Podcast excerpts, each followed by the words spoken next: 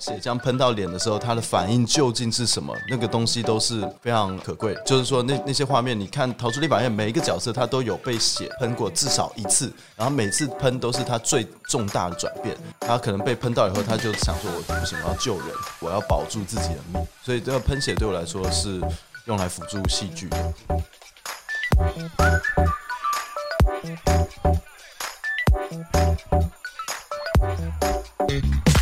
Hello，各位重疾 Podcast 的听众朋友，大家好，我是老皮边国威。那今天呢，跟我在一起主持的是我们的这个要怎么称呼你啊？就 Sharon 就好了，就叫你 Sharon，神秘的 Sharon 这样子。对，好，那呃，这个 Sharon 今天呢，跟我一起邀请到了一位呃，其实我们非常有兴趣的、非常兴趣多了解的一位年轻的导演。好，那呃，为什么那么有兴趣呢？原因是因为我们最近呢，看到他的作品连续。这个这个这个这个连续重击，或对对对，不断的重击在在我们眼前出现哈，我就觉得说哇，然后风格实在是我我必须说了，好风格是我个人很喜欢的那种风格，就是说很生猛，然后呢跟呃过去看到的东西是很不一样的，然后我也看了一些影评圈朋友们他们的。这个回馈，而有人有人就先看过了嘛，甚至好像去年就有人我就看到有人在发一些呃关于呃待会要提到的几部作品的一些想法，我就说哇，那么好的评价以及那么特色、那么特殊的一个题材，我就觉得很有兴趣。Sharon，你哦，我看过什么吗？你你你对我们导演这个这几部作品有什么想法吗？我第一应该还没全部看吧。当然没有。对啊，因为有的是最近才要上映的，对啊。你说这两部吗？还是全部都可以？全部。我我是看导演那个立法院那个，嗯，对对对。然后我就觉得很有趣，因为那时候看，因为你在讲立法院嘛，然后你又你又加了活尸，然后我看了就觉得很好笑，就是不管是那个，哎，忘记他叫什么名字，那个比较邪恶的那个李国忠。你说他呃，他是这个 中皇哥，对对对，他虽然他虽然是反派，但是他也很好笑。OK，好，所以今天呢，我们很高兴呢，就是邀请到我们，包括像是《伏魔殿》、还有《栋两栋六》、还有《逃出立法院》三部作品的导演王一凡。嗨，大家好，嗨，欢迎这个一凡哈。那这个在我们眼前的一凡呢，是一位非常年轻帅气的。呃，就是对，相对我来说是年轻人啦。相对于 Sharon 好像也差不多年轻。然后我之前被人家说是叔叔。哦，什么？我也被叫过阿姨。是去幼稚园吗？是去幼稚园门口的吧？没有没有，现在大学生都会叫我大叔了。真的？吗。好，这是大学生哦，这就是大学生。啊，你就是大学生不是了，已经被叫过阿姨了，就。好好好，没关系没关系。女女生比较容易受创，很大。了解了解。被叫姑姑啊，被叫阿姨这。好，这是闲话。其实今天呢，非常邀请到这个一凡导演好，来跟我们聊聊他的作品哈。那呃，逃出立法院，我们先聊一下，因为这之前去年上映的嘛，对不对？对。然后那时候当然因为它是电影作品，所以行销什么的也比较大。这应该是导演第一部院线作品，是是第一部院线长片，院线长片了。对。然后呃，其实很多人因为觉得说，哇，这个立法院是台湾特色，然后那种 对。啊，因为想到立法院后面就会接两个字叫打架，对。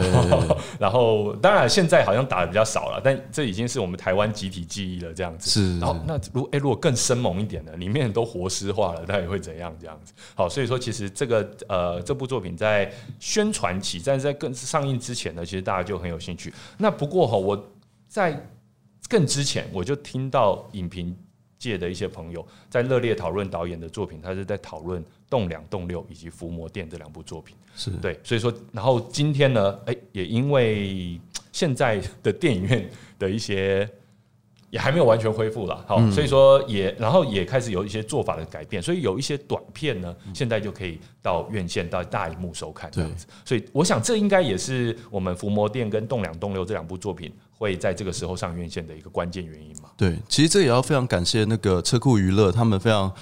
致力于推动，我完全不知道为什么，但是他们非常致力于推动短片上院线。就我的理解来说，是短片上院线目前是很难回收成本的。是对，毕竟你要上院线，这个成本这考量是非常大。那那车库娱乐，我不知道他们是为什么，但就是他们非常的乐意帮助像我们这样的新导演。那除了我之外，呃，之前还有这个少年阿饶，哎，那之后可能还会有其他。其他的导演会有陆续有他们的短片作品会推出，然后也都是车库娱乐在发行。不过其实也要挑那种视觉风格比较特别的，然后特别适合在虽然说短片，但是它适合在大荧幕上看。呃，他们口味是，你知道他们的暗光鸟嘛？就是我我其实我拍的东西跟他们的那个。我自己觉得比较类似啦，就是他们喜欢的风格比较。可是呢，他们在发行短片的时候，他们口味是非常的杂的。他们是嗯，像《少年阿饶》跟我的片子就是非完全不一样，它是非常亲情的，嗯，然后非常温暖，嗯，然后那个其他的我就不知道，但是我相信他们也是找一些比较风格。不一样的导演，嗯，对。其实台湾的呃，因为当然现在 我们就是呃所谓的好莱坞大片哈，这个休在休息哈，哎，没错，在休息，趁现在赶快。然后呃，我们说二零二零年的下半年之后哈，台湾的。呃，国片表现也都非常好。然后今年我们一开春，现在也有好几部国片，其实表现也都还算不错啦。是是是。那其实当然，导演刚才就呃谦虚的说，哎，这不知道为什么这个车库娱乐那么愿意佛心来的，让这个短片上映。但我觉得其实也是希望延续这个热潮，对，因为大家都哎开始对。台湾导演的作品感到更多的兴趣的时候，那我戏院空着也是空着啊，哦，也有可能，也有可能，对不对？对，好，那其实也是一种投资，是对不对？那导演可能下一部长片上来的时候，好，大家就哎更有兴趣这样子。好，那呃，其实今天我们就要聊聊《伏魔殿》跟《栋梁栋六》这两部作品，因为他们现在接连要在院线上映了哈。那呃，其实我想大家如果看到一些宣传，好。应该都知道这两部作品非常的特别，然后呃，它跟之前呃，就是逃出立法院有。人家都说有有有相关性，就是说整个风格啊还是什么的，但是毕竟它是发生在更更之前嘛，所以我们可以说这两部作品是比较前辈这样子。那我很想先请问一下导演，就是说呃是什么原因造就了这样子一个很独特的创作题材，跟现在大家一看就觉得哎这个是呃一凡导演的这种风格？哦，我想一下，嗯。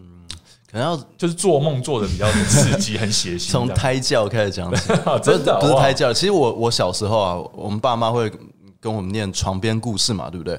可是我爸跟我念的是古龙的武侠小说，嗯，然后我那时候就从小就对武侠世界非常向往，然后后来古龙要念的好听不容易，哎，对，而且他必须删减很多十八禁的片段，然后有很多地方我就我那小时候说，哎，等下等，为什么这边直接跳过去？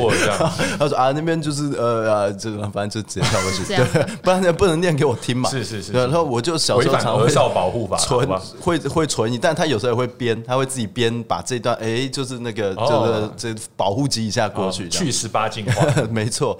但是就是呃，因为这样的原因，我很喜欢武侠的武侠世界、武侠小说，所以我小时候开始写武侠小说。哇！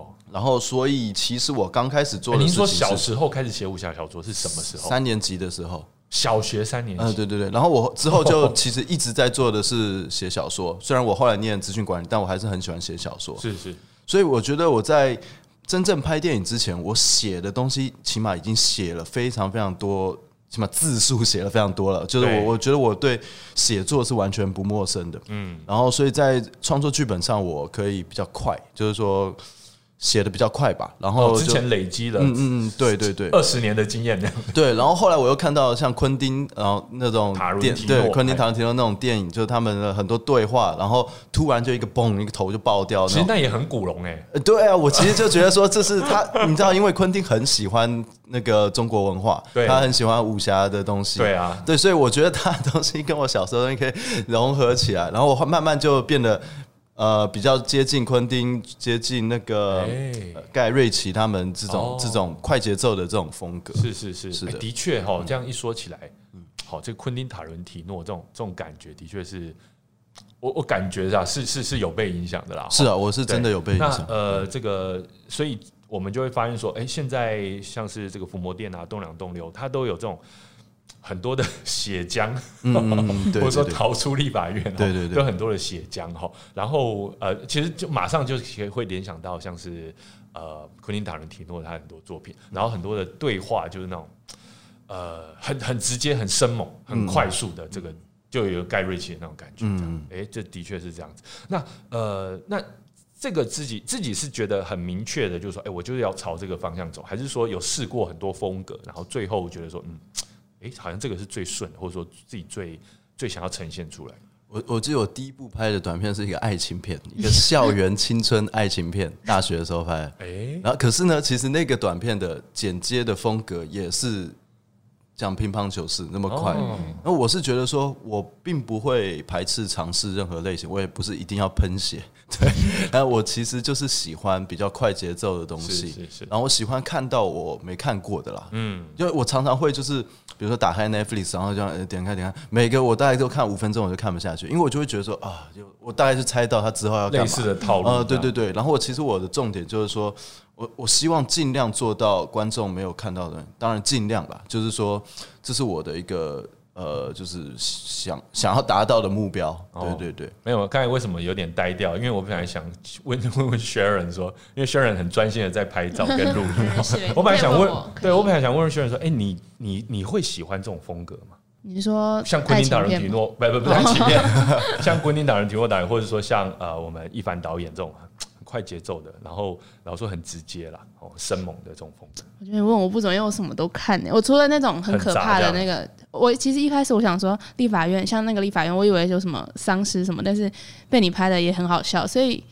我我其实觉得这种作品它主要就是呈现方式不一样的话，都可以试试看。那就我唯一不看的就是就是很鬼片，鬼片，对对对，哦片鬼其。实我 我自己也不是很敢看鬼片的，哎，真的哦真的就。但是就是因为我我其实我心脏不是很好，那种 jump scare 的东西哦，那个会直接影响你的肾上腺素的那个东西，我很有可能会直接暴毙，我是哦。物理上暴毙，对 对，所以要小心。哎，但是血喷的还是很多啊。血其实喷血对我来说是一种，就是如果你仔细看，比如说《动两动六》，它喷血的每一次都是主角一个情绪很大的转变。嗯，那喷血对我来说，它只是辅助让观众看到说，哇，血第一次喷到他的时候，他这么害怕，这一次血喷到他脸上，他已经完全没有感觉，他已经被体制化对他已经被体制化，嗯。所以这个就是喷血，然后尤其是喷到脸上这件事情，对我来说是非常可以帮助演员的，哎，帮助助演员。应该说帮助剧情的，哦，就是说有意义的，对对对对，他就是说提示你。嗯嗯，一个人他那个脸被碰到的时候，他的反应是非常直接的。嗯，比如说你现在直接拿手去碰他的脸，他一定会就是他瞬间会有一个那个反应，会有那个表你情。路路上看到一个路人突然手要插人家鼻孔，对会他他。他一定会有那，可是如果是爱人，或是他也不要插人家鼻孔，哈，那个 摸人家脸但是脸是我觉得在戏上面最敏敏感的一个地方。哦，对，对，所以就是说，呃，血浆喷到脸的时候，他的反应究竟是什么？那个东西都是非常，我觉得非常可贵。就是说，那那些画面，你看《逃出立法院》，每一个角色他都有被血喷过至少一次，然后每次喷都是他最重大的转变。嗯，他可能被喷到以后，他就想说：“我不行，我要救人。”然后有人被喷到说：“不行，我要自自私，我要保住自己的命。”所以这个喷血对我来说是用来辅助戏剧的。哎，的确，这样我觉得这真的是很有很有很有道理，因为其实包括因为我会联想到，包括我看的一些其他导演的作品，那个血哈，通常也都能够呃，就是就是给给给予观众一个很强大的一个提示，然后就是我们可以很很很快去同理，或者说去感受到那个。呃，里面演员他当时那个角色的心境，这样子是是欸这的确是很有意思哦。所以呃，当然了，也不是说所有的作品都要写腥味重啦。比如嗯说刚才也有提到，我们大学时候 哈第一部作品的话，爱情故事，淋血浆完全没有，嗯那时候也没有钱去弄。节奏还是很很快这样子，嗯但是没有那么多血这样子是哈。那呃，所以其实呃，血它是有意义的。好，就像这个吴宇森的鸽子，它当然也是有意义的。吴宇森的鸽子的意义是所有人都不知道到底是什么，我到现在都很想问他，哦，这样子。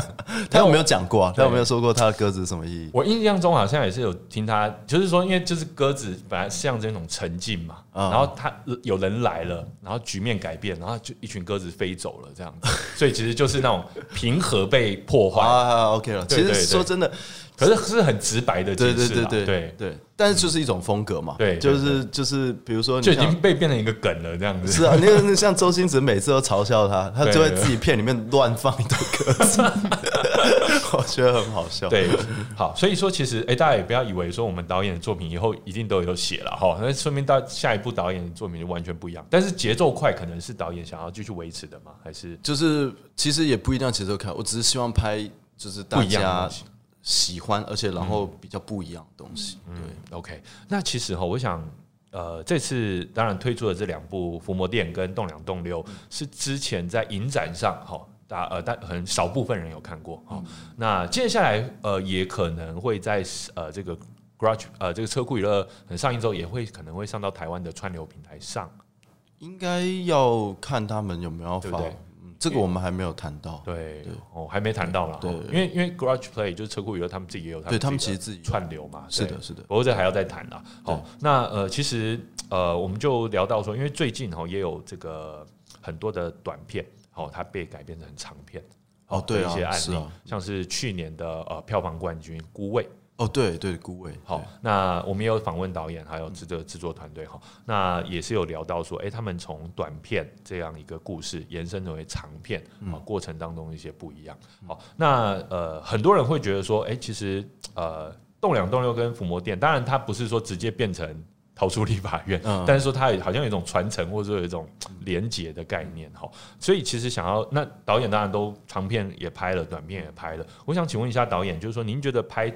长片跟短片有什么样的差别呢？OK，那我我先回答一下比较前面的问题。你是说，就是说，嗯，其实《动两动六》有很多人问我说要不要拍成长片，对。但我自己是觉得它没有办法，它它不不具备拍成长片的这个呃我质地，或者是说，我觉得我已经我已经想说的我已经说完。嗯，我比较想做的是把《动两动六》变成舞台剧。然后就现场直接喷血的舞台剧，然后你就会看到本来很干净的舞台，然后每次结束的时候上面全部都是血，然后甚至想说给观众那个穿那个用过的军服，然后直接喷在观众身上，好有趣。对。我我就想过了，然后伏魔殿其实这个 IP 不错哦。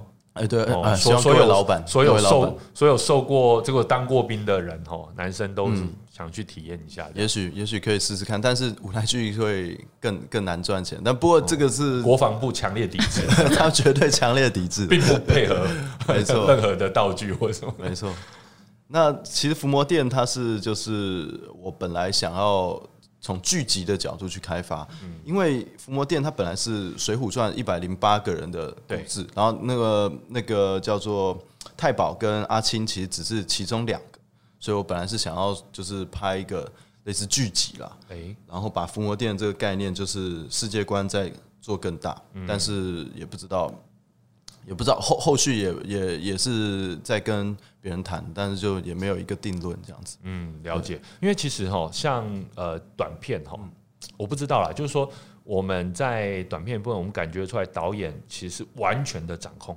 好，那所有东西几乎是亲力亲为，然后包括连里面的音乐、歌曲这些部分。那长片呢，会不会觉得说，哎，长片可能规模比较大，然后他就是要。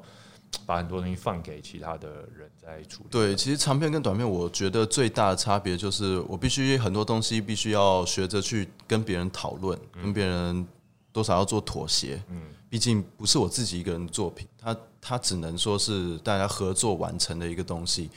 我刚开始的时候其实蛮蛮不习惯这种感觉，因为我以前拍短片习惯了，我常常就会觉得说，他们跟我说，哎，那个没有办法做，我说我加钱呐，我加钱好不好？加钱帮我做出来。然后长片没有办法，长片就是嗯，老板说你要加，你要加多少？没有，他也不会让我加钱的，他就说就是大家钱都已经分配好了啊，我们现在就是来讨论怎么样把这个事情可以啊做到大家都喜欢这样，所以势必我我的那个。很多我想要做的东西，他们可能就会尽量，当然还是有，只是就是说要尽量就是做到大家都满意的一个。是是是，对。那其实说到短片，假设不管说我们三十分钟还是四十分钟以内，哈，是，那它很像是呃，我们说一部剧的一某一集，对，也可以这样讲。比如说刚才讲到伏魔殿，其实就有想说把它，呃，如果说它生命力能够延续的话，嗯，可能就是一部剧嘛，对不对？对，我是这样希望。那一凡导演有想要拍剧吗？还是说现在有啊有啊哦真的哦，现在什么东西叫我拍我都拍啊，真的 现在没有案子。OK，好，所以说其实哎，其实就是说，如果说有这个把自己的这个故事延伸出去的机会，也是变成剧的可能也是有的。对我其实是蛮想要的。嗯，我觉得动动两动六就感觉，其实我自己是觉得啦，哈，像我们说以前有那种军照片哦，包括班长那一些，对对对。好，那当然就是那已经很很久以前的事情，或者说后来有什么。女兵日记啊哦，对，就感觉其实他蛮其实你说他跟真的军旅生活，或者说跟那那种感觉，其实还是有点差异啦。哈。但我小时候看报告班班长的时候，我超级想要去当兵的。哦，对啊，就是说因为他还蛮成功的，我觉得很棒啊。对对对对对。那呃，但是《动两动六》或者说，其实我们也看到一些其他的导演，他描述呃这个军中，甚至之前我忘记哪一位导演，还是郑有杰导演嘛，他是有一部描写海巡的。哎，不对，那个应该是林书宇的《海巡尖兵》。对对对，林书宇的，对，那就是说，其实他就会比较另外一种呈现，因为他没有拿国货国防部的经费在拍。他们有拿吗？应该是没有。OK，对，好，也没有拿海巡署的经费在拍，对，应该所以拍出来就是另外一种。但我知道苏宇他有有有跟那个海军说，呃，可不可以借我们的哨所，然后给他们，他有传剧本给他们看，说，可是他要改一下。他说我我可不可以在这边拍这样借一下东西？哎，他以前就海巡的，哦，对啊，我也是海巡的。哦，其实我是他学的。哎，你怎么没有拍海巡的那个？哎，因为我觉得海巡，我我我的那个经历确实是在海巡，但我比较喜欢那个。就是我新训的那个那那个建筑物的感觉啊，然后那个那个那个感觉更有那种更老体制化的感觉，就是因为那边的建筑比较老。然后海巡现在其实都已经很很多地方很新了。是啊，哦，对啊，而且现在那个海巡署的粉丝业做的那么好，对不对？哎，对，大家都觉得哇，好强哦，这样子。好，好了，没有，只是只是想说，呃，其实呃，像不管是东港东流或伏魔店，其实我觉得都有。呃，这个这个，我们现在讲 IP 啦哈，或者说这个故事，其实都还蛮有发挥未来发挥的机会。比如说刚才导演说的，可能变成舞台剧也说不定哦，甚至变成我们这个怎么讲？有没有想要说去文化部啊、文策院啊，然后就是研究一下，申请一些什么的，把这些故事再往外扩张这样？其实，嗯，没有，但是有我，我其实就是就是想做新的故事。我就对了，其实我多少还是想说，因为我现在其实跟车库娱乐他们也有在讨论新的长片的计划，然后就是我是想说，这些以前拍的东西，就等有些人有想要的话再来找我吧。那我就不自己去推动他们了，因为毕竟我都已经。完成，如果还要继续往前走了，嗯，对，还是继续开发新作品。对，所以接下来我就要先来问问那个导演《栋梁栋六》这部作品哈。那这个当然，刚才导演就说是延伸过呃，这过去当兵的一个故事了哈。那可能是比较是跟新训那个阶段。您新训在哪里？我新训是呃关西，关西是不是？OK，好，金六姐。哎，不不不不，哎，那是宜兰。对对，关西就是在新竹附近。对对对对，但是对。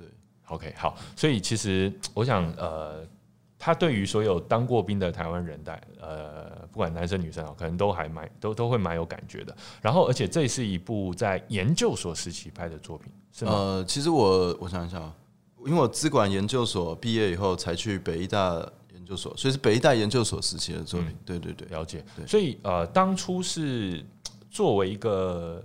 学学生的作品在在在在是一个课堂作业，课堂作业对对对哦，所以呃，可不可以先跟我们介绍一下？呃，当然短片我们也不要爆太多雷哈，好，对就是介绍一下这个故事的内容跟背景好吗？OK，其实这个这个故事非常简单，你就算爆雷，你还是可以进去看，因为他他他。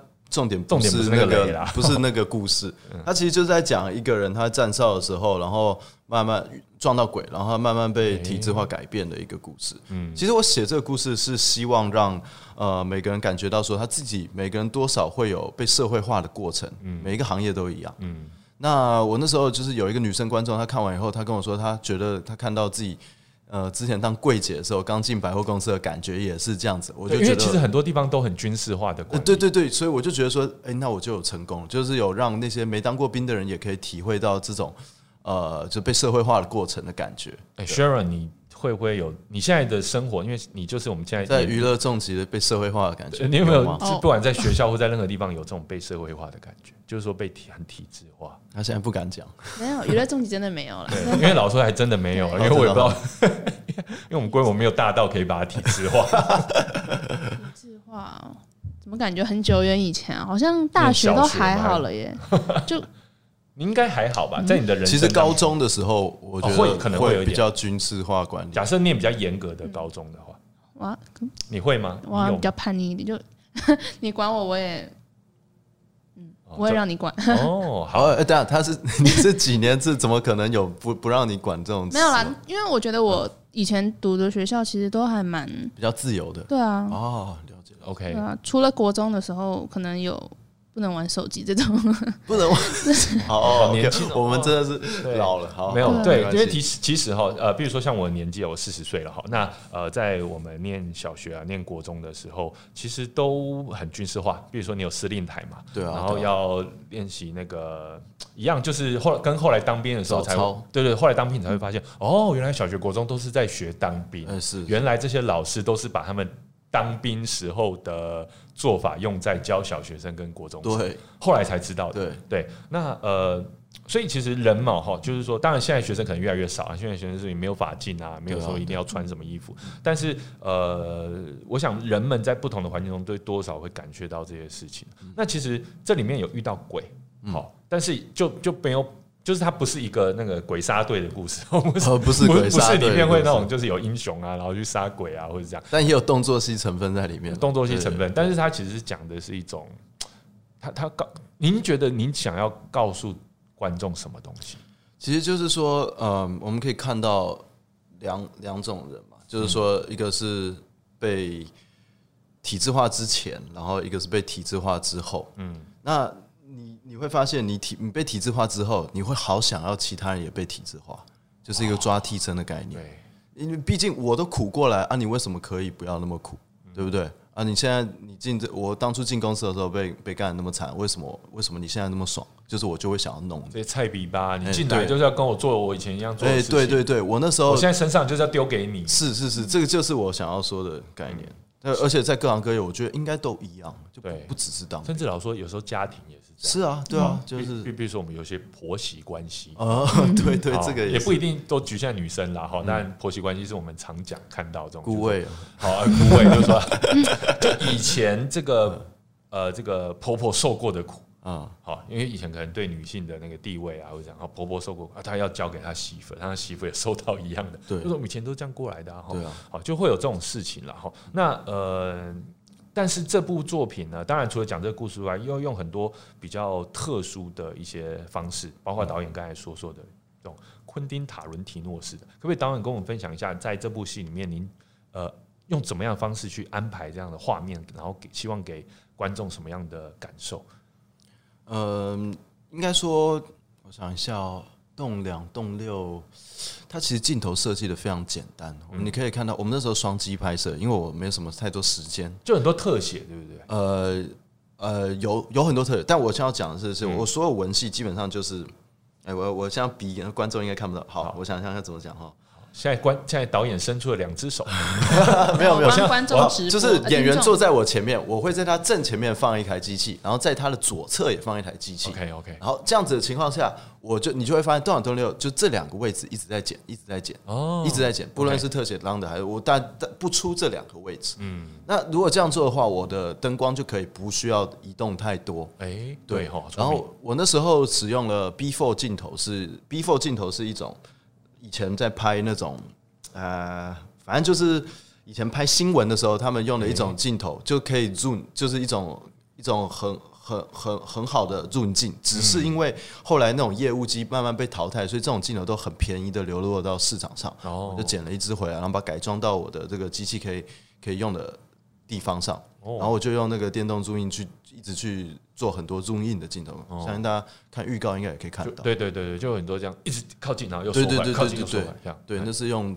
所谓 before 镜头做的。对啊，这个是想要，您觉得是传达一个什么？其实就是我第一个觉得这样的运镜非常好笑，因为没有现在你看那个趣味感，对，其实在，尤其在台湾尤其在台湾，Zoom 这件事情已经被大家觉得说太电视、太太部电影了，很多很少人会直接这样一个对 Zoom 对，in 一个怀旧感，对哦对，然后而且他除了怀旧感感之外，他还可以营造说主角他现在情况超级莫名其妙，就是你看到他的反应就，然后慢慢接近他，你就会觉得说很好笑，因为因为其实喜剧就是一个人陷入困境出不来嘛。对对对对，那那其实用 zoom 镜最能体现说那个主角陷入困境的喜感，嗯，对，呃，不是不是悲伤的感，你只要一 zoom 它，你就会觉得好笑。就是有种荒谬，对有一种荒谬感失效了，因为这个就是 zoom 镜是打破我们一般视觉，我们视觉的时候不可能有 zoom 的这种感，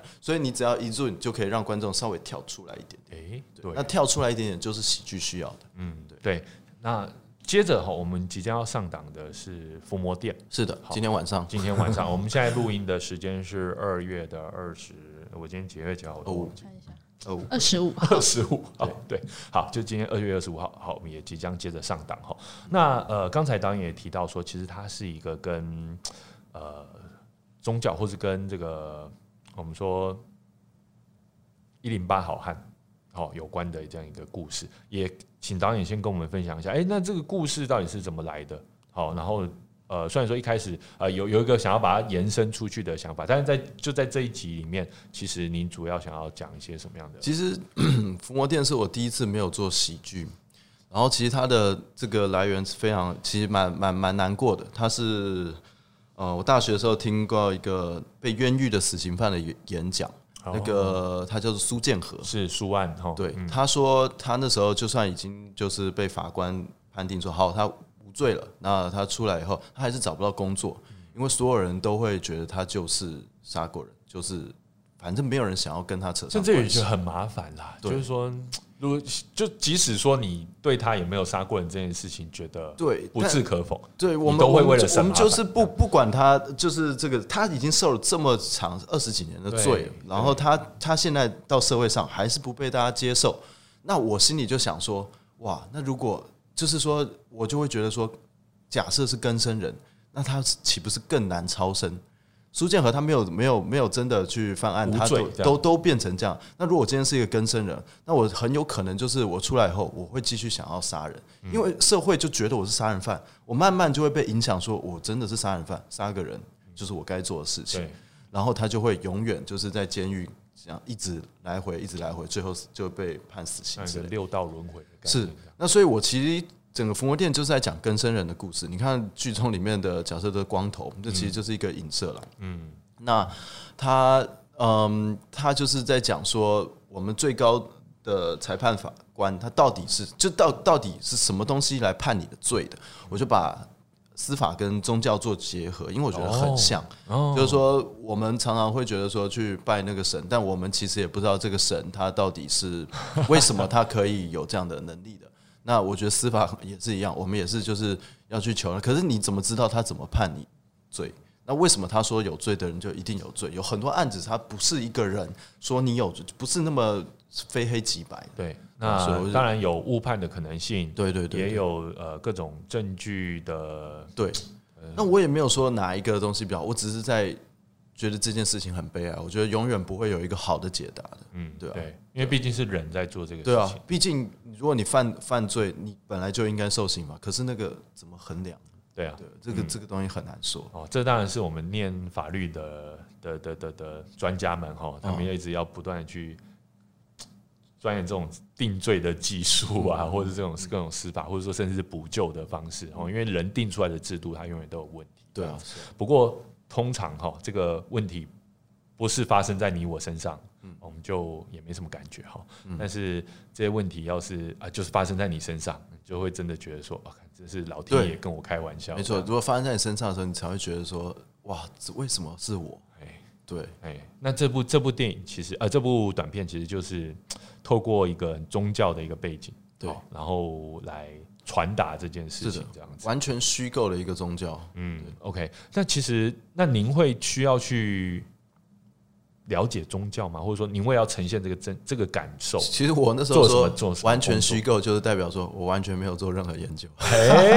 我那时候就但是你要怎么把这个说服力做出来？这样？哎，你看你们楼下有很多宫庙，对不对？对对，下面有个北然后有很多地方，我你们甚至有一个地方，那旁边那栋楼二楼就是一个宫庙。对，有二楼就我就觉得台湾这个很，我很喜欢这一点，我觉得很好笑。不是很好笑啦，就很有趣，就是到处都是宫庙，然后它里面很多这个啊神明是各式各样的嘛，对不对？对啊。那其实伏魔殿它的概念就是说啊，这个人他他他的太太过世了，他就把他供起来，说他是伏魔娘娘，然后大家来拜他，然后他可以专他是专属于罪人的神，他可以把他的把你犯下的罪，只要你给我香火钱，我就可以把它转嫁到鸡桶身上。嗯，那那这就是我的整个这个。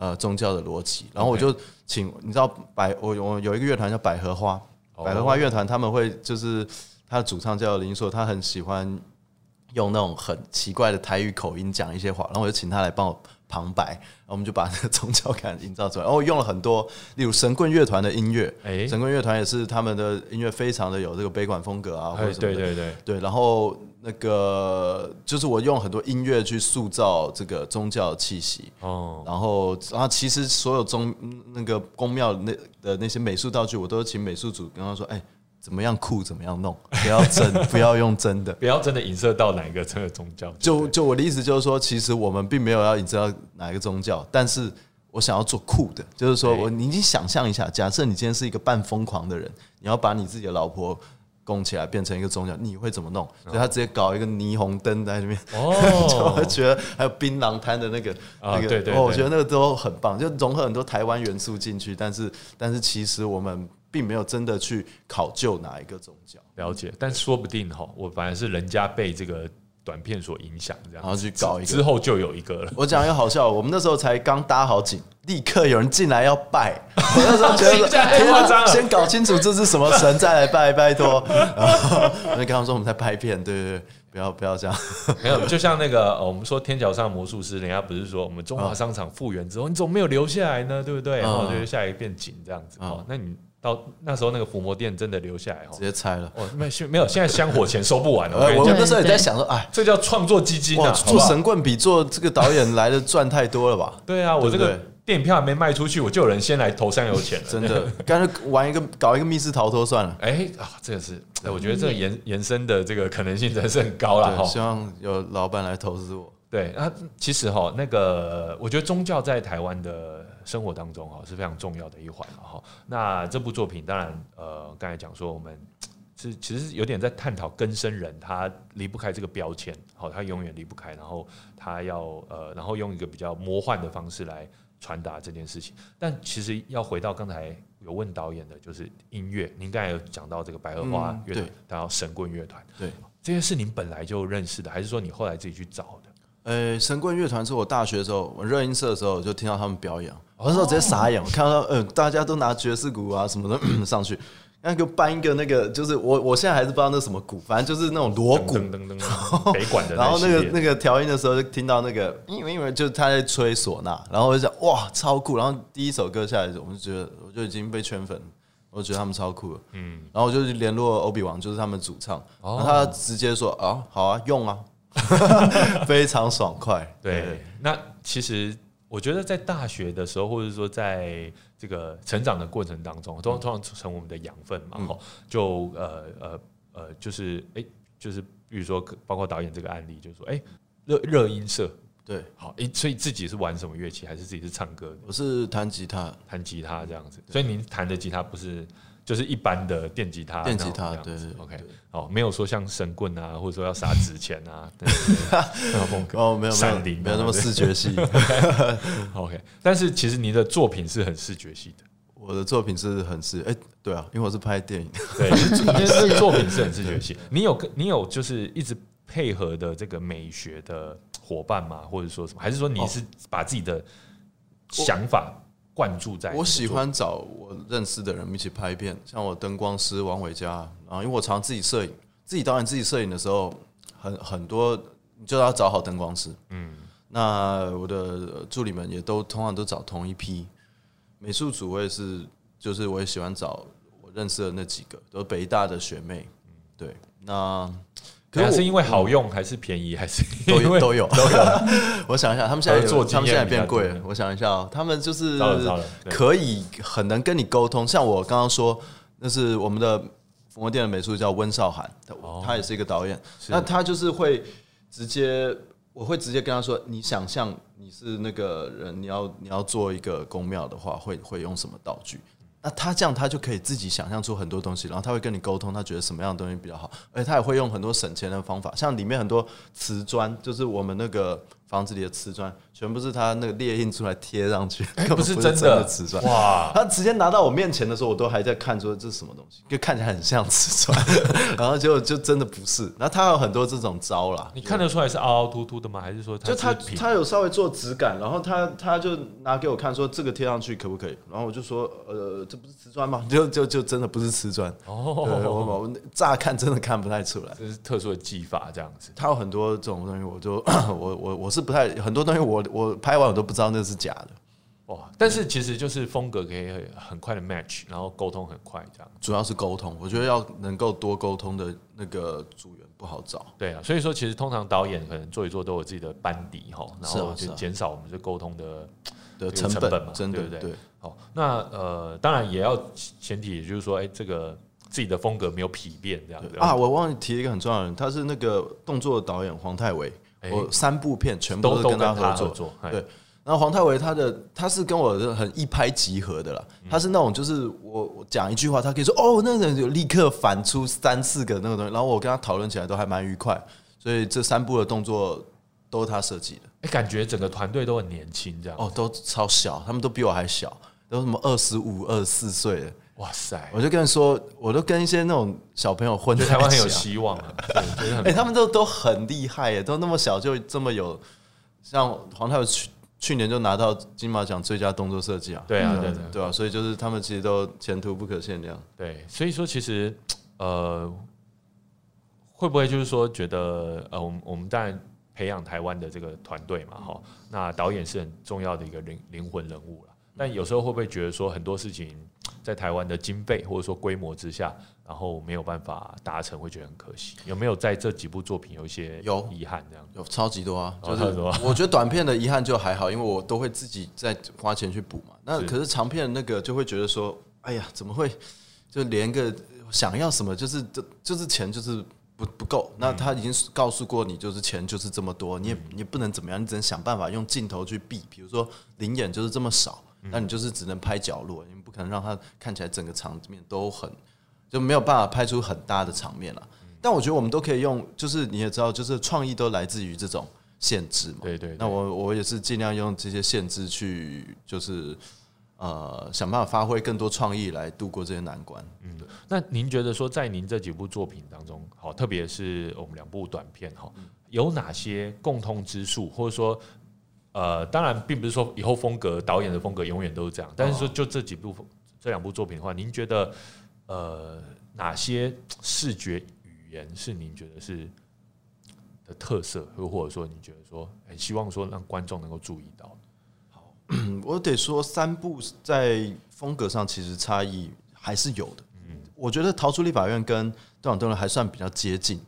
那伏魔殿它充斥大量的手持的摇晃镜头，整个画面很不稳定，然后光也是打的五颜六色，然后它它比较接近我我我心目中我在我在干嘛？我在学杜可风，我大部分时间是参考了杜可风的摄影，因为我自己摄影嘛，所以然后我最我觉得我应该算最喜欢的摄影师应该是杜可风了，所以我就是会喜欢他那种拿着。广角这边乱手持乱摇的，然后那种灯光有一点就是像糖果一样的那种，呃，就是五颜六色的这种灯，我还蛮喜欢他的这种做法。嗯，那可是其实《动两动六》跟呃，我不不那个陶立凡拍的相对工整了一点，相对了，相对工整。对，像是尤其《动两动六》，我那时候在尝试的就是说，怎么样尽量不要手持，尽量是稳的镜头定镜，或是 dolly，就是。推轨把它整个整个做出一种很冷的感觉。我想要让观观众四比三的，尤其又是四比三的比例嘛，想要让观众觉得那种当兵冷冷的那种感觉，好像什么东西都很有规矩，但其实一点逻辑都没有那种感觉。就是我我那时候摄影风格是这样。那逃出立法院算是融合了这两种，因为我那时候两两种都尝试过了。我就我们那时候摄影师是 Seven 哥，Seven 哥非常的支持我，然后他就是会帮我做很多。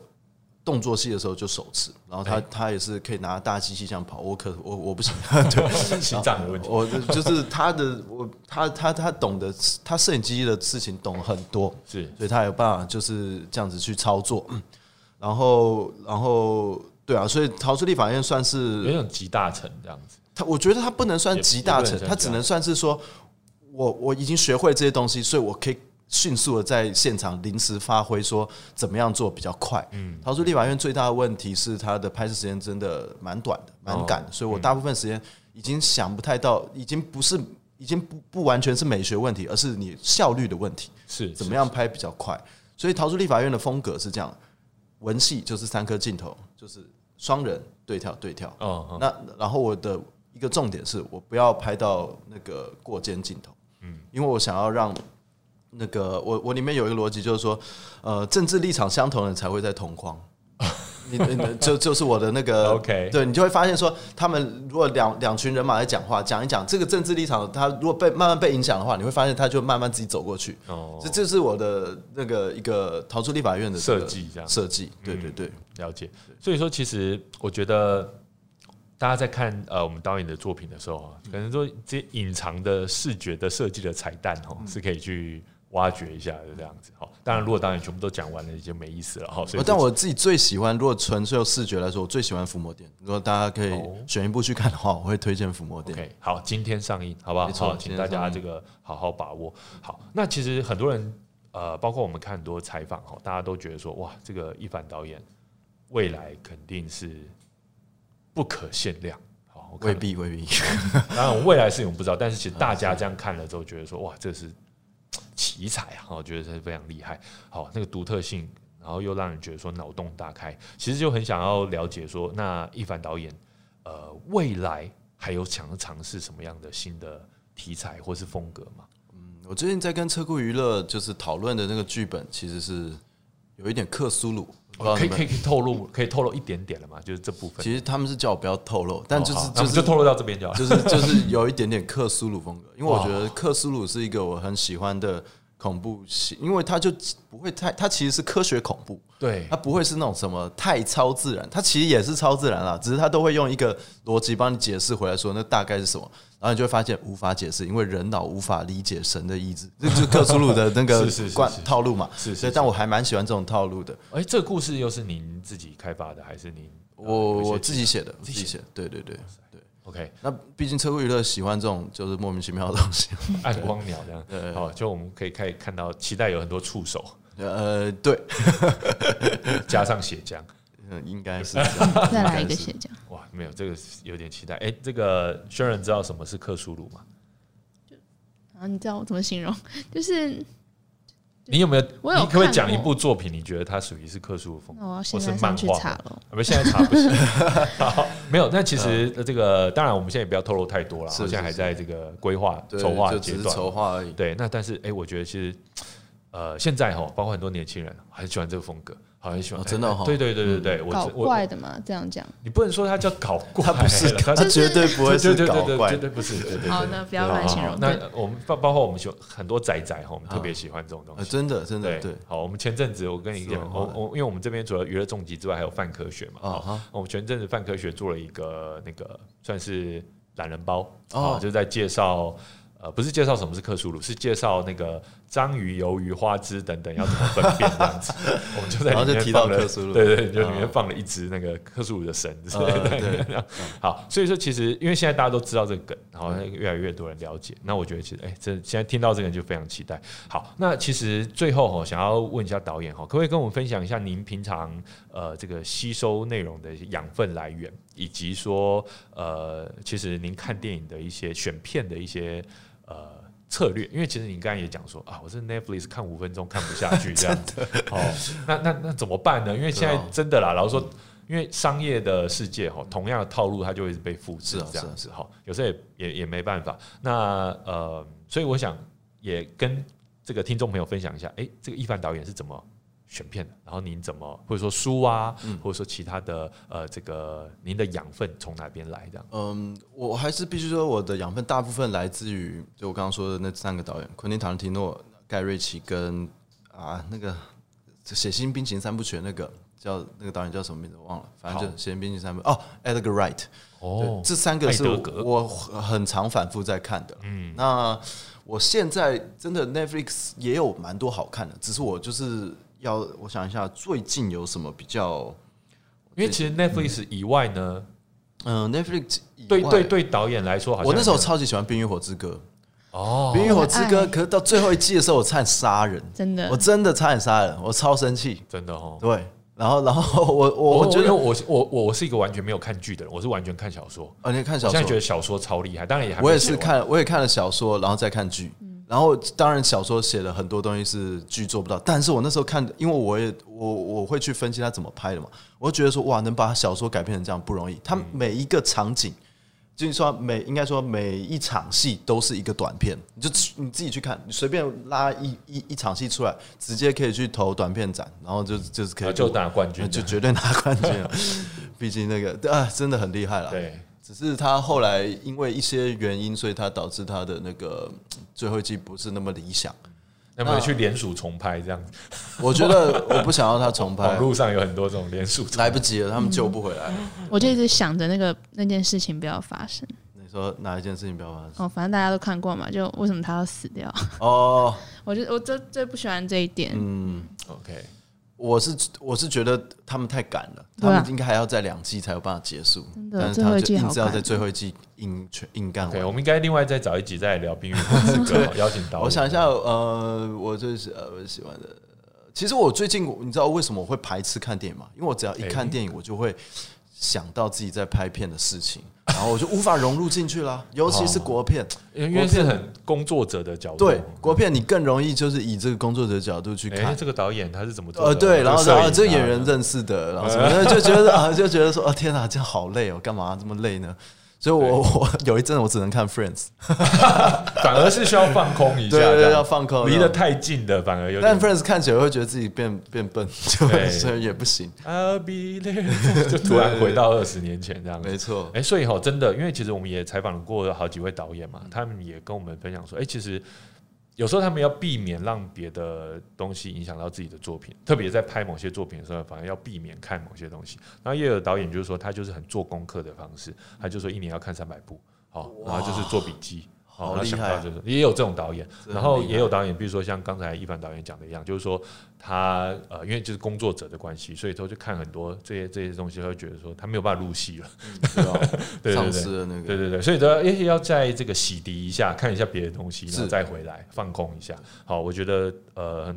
我觉得这这蛮有意思，对对，所有的创意工作者来说，哈，都有都有这样的经过。那有看什么书吗？或者说，因为其实导演本来也写作嘛。有，虽然我刚刚说就看那个会让我很进不去，对不对？但我书方面都在看，就是影视相关。比如说，最近有一本我蛮推荐，我希望全世界的演员都看过的一本书，叫《表演力》。表演力是？呃，我觉得他们书吗？他们应该给我叶配钱。但马上联络一下，没有，完全没有叶配。这这是表表演力，就是也不是新书了，它是国外的一个算是表演方法吧。OK，我觉得那是讲的还蛮有，就算你不喜欢也好，但起码是一套工具，蛮好用的。然后书，我其实看很多奇幻小说，我很喜欢 Robin Hobb 的奇幻小说，不知道你有没有听过《刺客传奇》的。那系列，然后他最近写的那个就是《渔业园》，反正他有架设一整个世界观，然后他所有小说都在这个世界观里面，那个就是活动。然后我觉得我很喜欢，我很喜欢这种感觉。OK，所以说像这种奇幻的作品，又或者说很多，这 真的就是影剧产业里面的这些 呃书，有些人工具书了，这样子 平常从这些方面去吸收一些养分，这样子。那呃。因为其实像导演的作品，通常都会被归类在像我们这金马奇幻影展哦这样子的选片的百分之百会被选中的 这样子的一个一个一个一个列表当中哦。那呃，其实呃，每年今年影展又快开始，有没有什么东西，或者说您知道什么片，您会想推荐？我希望他们可以把《逃出立法院》再选回来，因为去年停办嘛。哦，去年停办的时候，其实《逃出立法院》要在金马奇幻首映的。对，就他们其实有选桃子立法院，然后就就就就没有，然后我觉得今年应该要选回来，希望他们可以选回来。哎，好，OK。所以说，其实呃呃，我想未来大家应该都还可以持续期待哈，不管是刚才有提到这个克苏鲁风格的作品，又或者说哎，可能呃其其他的。呃，包括过去的作品的一些延伸，好，我们都很期待。那导演刚才就说啊，现在什么找我拍什么我都拍，真的。但是我真的还蛮期待，哎，大家就赶快来找导演。我想希望看到任何的东西在导演手上变出他的风格。好，这我觉得是像我们这种喜欢这种很快速啊，又很喜欢这种很直接的这种呃作品的，像我这，我觉得我是算比较典型啦，就是您的作品的受众的那个群啦。我觉得都是很期待。好，那呃，最后导演有没有什么想要跟呃听众朋友？呃，在在最后分享的事情，就是说，呃，您觉得你希望听呃观听众朋友怎么样去抱着什么样的期待去看你的作品？嗯，我想想看，我觉得他们是我拍的当娱乐作品看，是娱乐还是娱乐为主，？娱乐性还是很强大。对我其实就主要还是希望每个人看完都会带着自己的感觉出来。嗯，就算像伏魔殿好了，每个人看完他的感觉都不一样。哎，我觉得这个是我也是我达成功达到的一件事情。嗯，因为我刚刚说了，他虽然是我从更生人角度去出发，但我并没有想要把它拍成一个更生人的故事。嗯，你看到我拿这么多东西去包装它，我根本就没有想要观众直接看出这是在讲更生人。可是我中间有这个内核的话，每个人看完都会有一点感触。嗯，譬如说你多愁善感的人看完以后会觉得很难过。嗯，那如果你是比较那个亢奋的人，看完可能会很兴奋，因为你会觉得很酷。那有一些人他可能会甚至觉得很可怕或恶心，或是不舒服，因为他的因为他太善良了。那那我觉得这些东西都是我想要带给观众的。嗯，每一种情绪都是都是很可贵的。那嗯，那逃出立法院跟动场中其实也是类似的概念，只是没有伏魔殿那么那么的强烈而已。OK，好，所以哈、就是请各位把握机会。我们现在两部短片都在呃院线上映，是的是的那之后会不会上串流我就不知道，但这两部短片呢，如果你要获得最佳的观影效果的话，欢迎大家把握这个机会到院线来看，好不好？我们也再次感谢车库娱乐，对非常的这个好把呃把握这个机会，然后让导演过去的两部短片能够在戏院上映。那我们今天非常谢谢我们这个导演来跟我们分享，未来也期待说导演新的作品啊，如果有这个新的计划可以透露的时候，也欢迎再继续来我们重疾跟大家分享。那今天我们就聊到这边喽，那跟大家说拜拜。如果说大家呃对我们的 podcast 喜欢或者任何意见的话，都欢迎留言告诉我们哦。那我们就讲到这边，下次再见，拜拜，拜拜。拜拜。